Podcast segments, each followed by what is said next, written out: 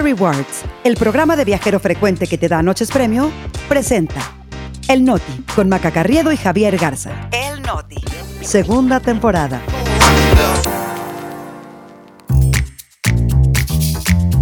Es lunes 19 de febrero. Yo soy Maca Carriedo. Yo soy Javier Garza. Este es El Noti. Y nosotros, aquí estamos. Marcha por la democracia abarrota el zócalo de la Ciudad de México. Claudia Sheinbaum se convierte en la primera candidata en registrarse ante el INE. Muerte de activista ruso desata indignación contra el régimen de Putin. El Noti, con Maca Carriedo y Javier Garza. Noticias para llevar. Rápido, al grano y divertido. Segunda temporada. El Noti. Aquí estamos.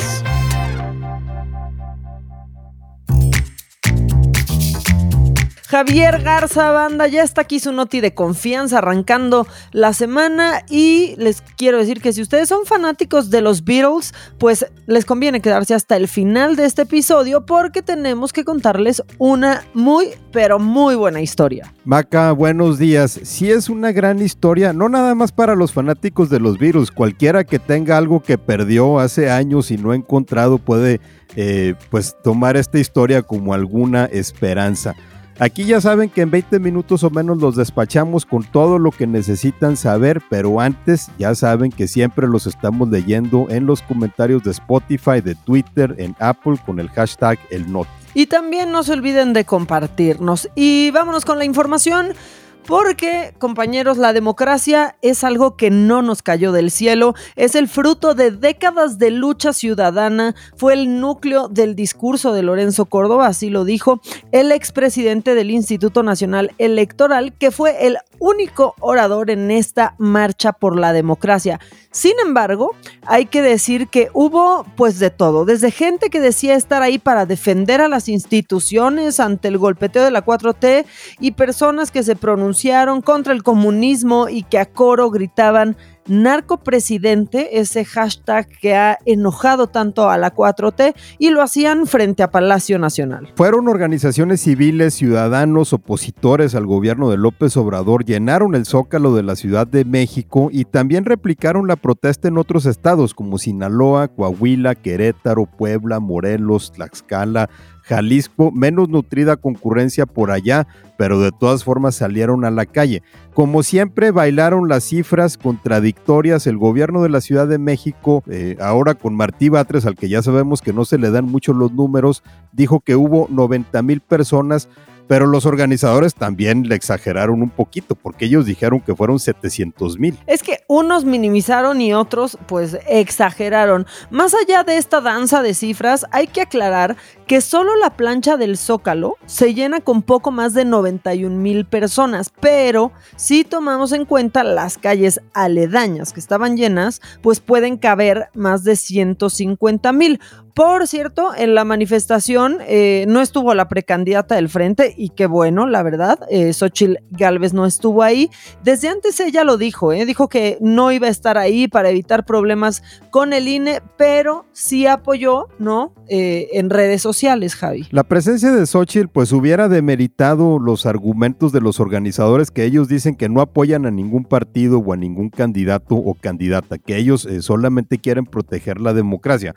Pero bueno, sí estuvieron ahí los líderes del PRI, del PAN y del PRD, o sea, sí le dieron como ese tinte opositor a la marcha. También algunos personajes como Denise Dresser, Enrique Krause, José Narro Robles. Eh, Krause que por cierto parece que hasta ayer se enteró que algunas calles del primer cuadro de la ciudad están cerradas los domingos por el paseo ciclista, porque dijo que era una maniobra para impedir el paso. Sí, eso sí me da risa, ¿no? Como que, o sea, están descubriendo el paseo ciclista que lleva años eh, sucediendo. Hay que decir que ya en la concentración había, pues, diputados locales, ¿no? De la Ciudad de México, del PAN, que colocaron una lona gigante en el edificio del Congreso de la Ciudad de México que, eh, que da justo hacia el Zócalo, con la leyenda voto libre, mientras que diputados del PRI se pusieron un poquito más creativos este, y se pusieron en los balcones de ese mismo edificio con playeras que tenían la leyenda ALB 2024. No piensen mal, no es como nuestro a la basura,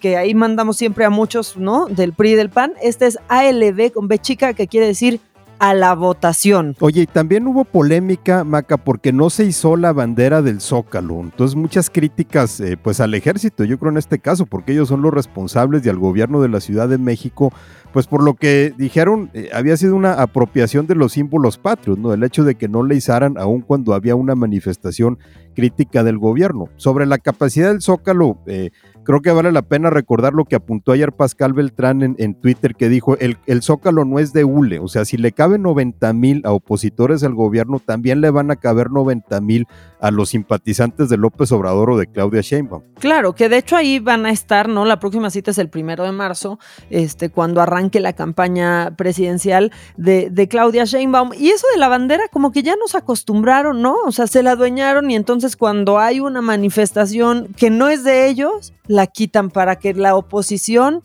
o los contrincantes, como les gusta decir, no tengan esa foto, Javi. Y bueno, el presidente López Obrador no estaba en la Ciudad de México, pero desde Puebla dijo que todo estaba bien y sin novedad cuando le preguntaron de la marcha, pero la que sí se puso más ruda fue Claudia Sheinbaum y les vamos a contar porque mientras sucedía la marcha de ayer, Sheinbaum, ya recuperada del jet lag por el regreso de Roma, fue al Instituto Nacional Electoral a registrarse como candidata de la Alianza Morena PT Verde a la presidencia.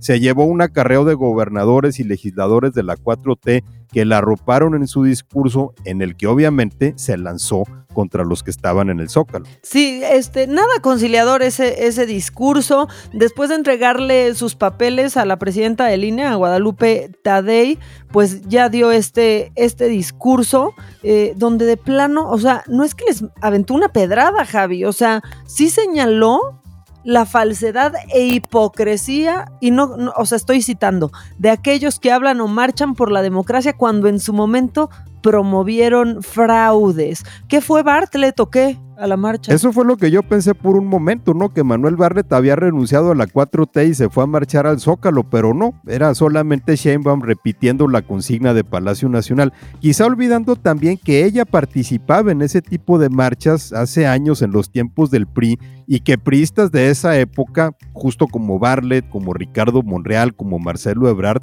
decían lo mismo que ella dice ahora. Claudia dijo que el primero de marzo va a presentar sus propuestas de gobierno, porque pues hay que recordar que en teoría ahorita no pueden, ¿no? Este, que por supuesto pues van ahí en consonancia con las reformas que ya presentó López Obrador, porque pues ella no puede presentar propuestas, pero al parecer el presidente pues, pues sí pudo, ¿no? Y eh, qué hacía Xochitl mientras todo esto pasaba, aparte de estar en X, bueno, ella se va a registrar al INE mañana martes y Jorge Álvarez Maínez, que no, no, se nos puede olvidar, este, de Movimiento Ciudadano, va el jueves 22, Javi. Eso quizás sí se nos olvide mencionarlo en el episodio del Noti ese día, ¿no? Es que es el mal tercio de la contienda. Yo creo que no puede evitar ese estigma. Pero hablando de Movimiento Ciudadano, pues ya recibieron ahí a otro chapulín, ahora la alcaldesa de Cuauhtémoc, Sandra Cuevas, que fue anunciada como candidata al Senado por la Ciudad de México va en la fórmula con Alejandra Barrales, que ya habíamos dicho también se brincó del PRD. Y como ya se hizo costumbre en el MC, Maca, están sacrificando a cuadros que se han partido el lomo con el partido durante años para darle paso a los advenedizos, ¿no? Porque esta fórmula, por ejemplo, dejó en el camino a la activista Marta Tagle, que ya tiene militancia de muchos años. Sí, caray, qué lástima. Bueno, y esto pasa con Movimiento Ciudadano, Morena, pues también ya sabemos cómo, especialmente en Yucatán, cómo hay muchos, este, pues enojados y bastante, digamos que bastante ardillas, Javi, y con razón, y ya que andamos hablando de estos roedores, ahora hay que hablar de eh, los ardillos, porque todos estos movimientos políticos se dieron cuando en los medios crecía la polémica por la entrevista que publicó el portal Latinos con un hombre identificado como Celso Ortega, líder de la banda criminal de los ardillos en Guerrero, pero que dijo que en 2006, cuando era integrante de los Zetas, recibió dinero e instrucciones de Omar Treviño Morales, el Z42, para entregarlo a la campaña presidencial de López Obrador ese año. Y quizás justo cuando se iba a disipar ese hashtag de narcopresidente, pues va a volver a agarrar vuelito. Sí, porque es la segunda ocasión que se vincula la campaña de López Obrador de 2006 con el crimen organizado, ¿no? Después de este reportaje de ProPublica que detalló una investigación en Estados Unidos sobre supuestos sobornos del cártel de Sinaloa. En este caso, el presidente calificó el reportaje de ridículo y sí, creo que sí tiene razón al exigir que se presenten pruebas. Lo exigió él. Luego la Fiscalía General de la República, pues dijo que, que ya se pusieron a buscar a Celso Ortega para que le pase información sobre lo que dijo. Lo curioso es, pues, ¿por qué no lo estaban buscando desde antes, no? Cuando este hombre, pues, es un líder criminal en Guerrero y hace unos meses fue revelado un video en el que se le ve desayunando con la alcaldesa de Chilpancingo, con Norma Hernández, que es, pues, da la casualidad, que de Morena. Ortega dijo que esa reunión justamente fue para que la alcaldesa diera a los ardillos nada más y nada menos que el control del rastro municipal, Javi. Ahora, la polémica estuvo pues eh, sobre traer ahora un episodio que habría sucedido hace 18 años, ¿no? Y obviamente hay que remontarnos a 2006, ¿no? Recordar que en ese año los Zetas y el cártel de Sinaloa controlaban distintas partes del territorio nacional, apenas empezaban las disputas por territorios como Nuevo Laredo, Monterrey, La Laguna o Veracruz. Por ejemplo, la académica Guadalupe Correa intentó refutar la declaración de este sujeto con el argumento de que los Zetas no eran un cártel estructurado en 2006, pero la realidad es que sí lo eran. Pues sí, para el 2006 los Zetas ya habían trascendido Tamaulipas y estaban encargados de la expansión eh, del cártel del Golfo en estados como Nuevo León, Michoacán o San Luis Potosí y llegaron hasta Guerrero y a Michoacán, que es donde Ortega dijo que recibió las instrucciones y el dinero para la campaña del ahora presidente. Ahora, aquí lo que tendríamos que ponernos a pensar es eh, si era posible, porque parece una contradicción, ¿no? Decir que la campaña habría recibido dinero del cártel de Sinaloa o del cártel de los Zetas. Habría que ponernos a pensar si era posible, pues, que los mismos cárteles estuvieran, pues, eh, diversificando sus apuestas, ¿no? Y que de todas partes estuvieran tratando de influir en las campañas. Obviamente todo esto queda, pues, para la reflexión también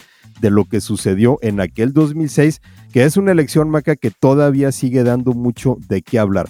Pero ese es el pasado. En el presente también, pues la violencia asociada al crimen organizado sigue imparable. En Tlaquepaque, Jalisco, fueron asesinadas seis personas en una finca el domingo en la mañana. Al parecer era un grupo que había estado en una fiesta y salieron de ahí en la madrugada para ir a la finca donde fue el ataque. Entre las víctimas están cuatro adolescentes, dos mujeres y dos hombres de entre 14 y 15 años y dos hombres de 20 y 23 años. Y ahora nos vamos a Rusia, concretamente hasta una colonia penal en Siberia, donde el viernes murió Alexei Navalny. ¿Quién es? Pues es el principal líder de la oposición al régimen de Vladimir Putin, quien prácticamente personificaba la crítica a la corrupción y el autoritarismo en Rusia. Navalny, de 47 años, fue encarcelado en enero del 2021 después de que valientemente decide regresar a Rusia desde Alemania, a donde había viajado en 2020 para recibir tratamiento por un envenenamiento que fue atribuido al gobierno ruso porque la sustancia se identificó como Novichok, un agente nervioso desarrollado pues por el ejército ruso y usado desde la era de la Unión Soviética, o sea, como que era sumar dos más dos. Claro, que con este antecedente pues era muy fácil pensar de que había muerto Navalny en su celda, ¿no? Este abogado y periodista que hacía unas investigaciones sobre la corrupción del régimen de Putin que dieron la vuelta al mundo, sus videos en YouTube que eran muy populares, pero él se resistía a dejar Rusia donde el régimen lo acusó de terrorismo, de extremismo y de fraude. Según el gobierno ruso, el viernes fue hallado muerto en su celda y la causa atribuida a un colapso que le causó muerte súbita, así nada más.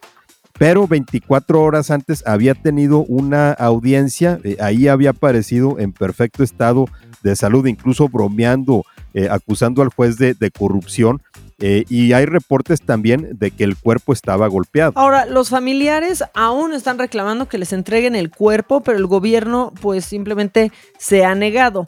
El fin de semana, más de 400 personas fueron detenidas y encarceladas en varias ciudades de Rusia. ¿Por qué? Por participar en homenajes y en vigilias públicas en memoria de Navalny, porque pues estaban violando una ley que prohíbe protestas contra el gobierno. Y con esto, bueno, yo creo que Bono ya nunca va a poder ir a Rusia. No creo que ni tenga, ni tenga ganas, pero pues le hizo homenaje en su concierto en la esfera, en claro, Las se para en Rusia y lo meten al bote, ¿no? Como, como a muchos otros, porque pues finalmente esta es una muestra más de cómo Rusia ha descendido de nuevo en una dictadura.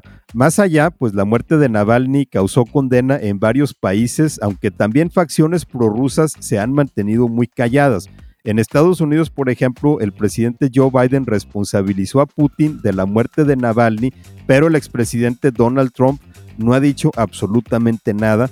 También callado, por cierto, ha estado el presidente López Obrador, aunque le concedió una entrevista a la periodista rusa Ana Afinogénova, ha sido una de las principales apologistas de Putin en medios de habla hispana. Híjole, ya quiero ver esa entrevista, ¿eh? entre paréntesis ahí con su, con su libretita. Este, parece que va a ser una, pues una buena, híjole, no sé, iba, iba a decir una buena lamida de suelas. Bueno, ya lo dije. Bueno, eh, total, si ustedes quieren clavarse, ¿no? Enterarse a fondo, clavarse en la historia de eh, Navalny y de cómo destapó una cloaca de corrupción, cómo logró sobrevivir a este envenenamiento del que les platicamos. Después fue detenido y llevado a una cárcel en Siberia. Les recomendamos el documental eh, Navalny disponible en Amazon Prime y este en HBO también está disponible. Está bueno para arrancar el lunes así, este, suavecito. Sí, muy bueno el, documental y realmente pinta pues a una figura heroica, ¿no? Como lo fue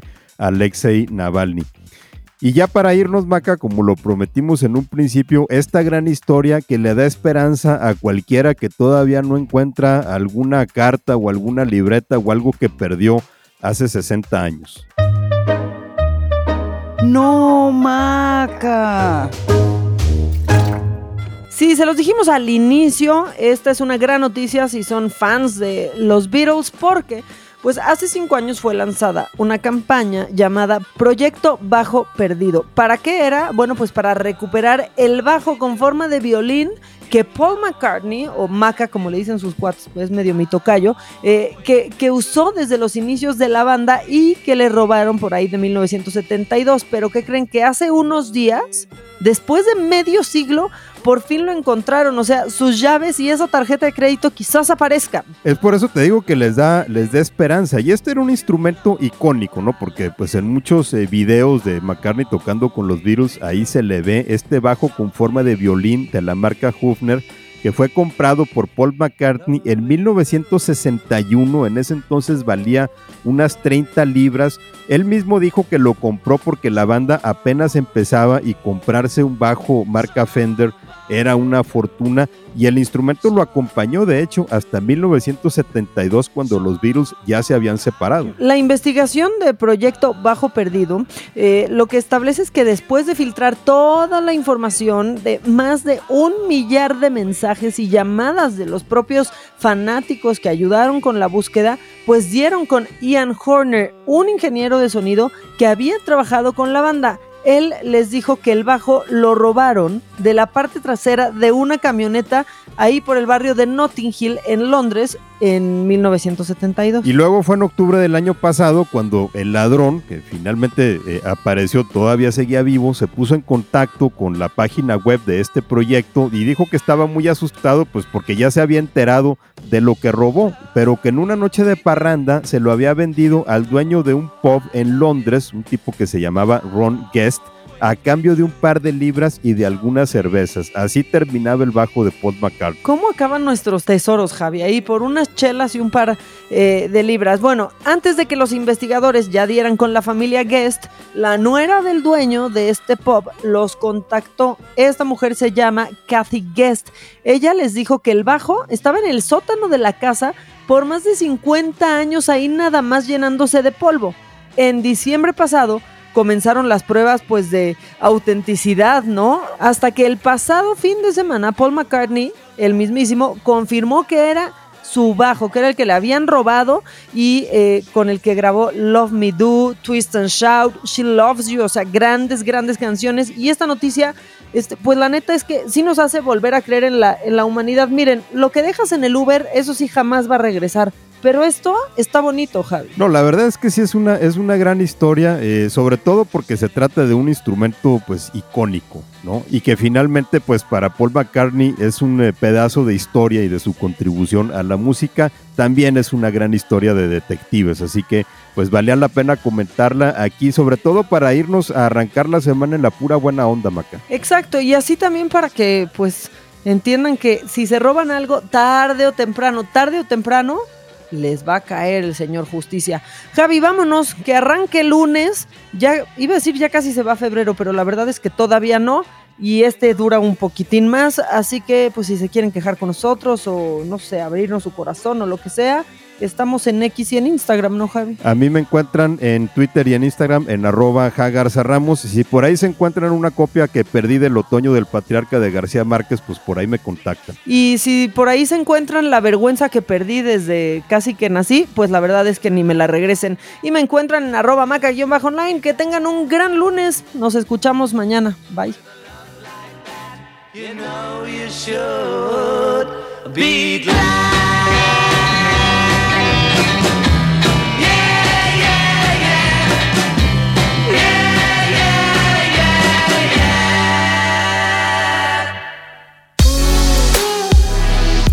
Experiencias exclusivas en eventos, conciertos, obras de teatro y más, gracias a Fiesta Rewards Invita. Fiesta Rewards presentó El Noti con Maca Carriedo y Javier Garza. Noticias para llevar.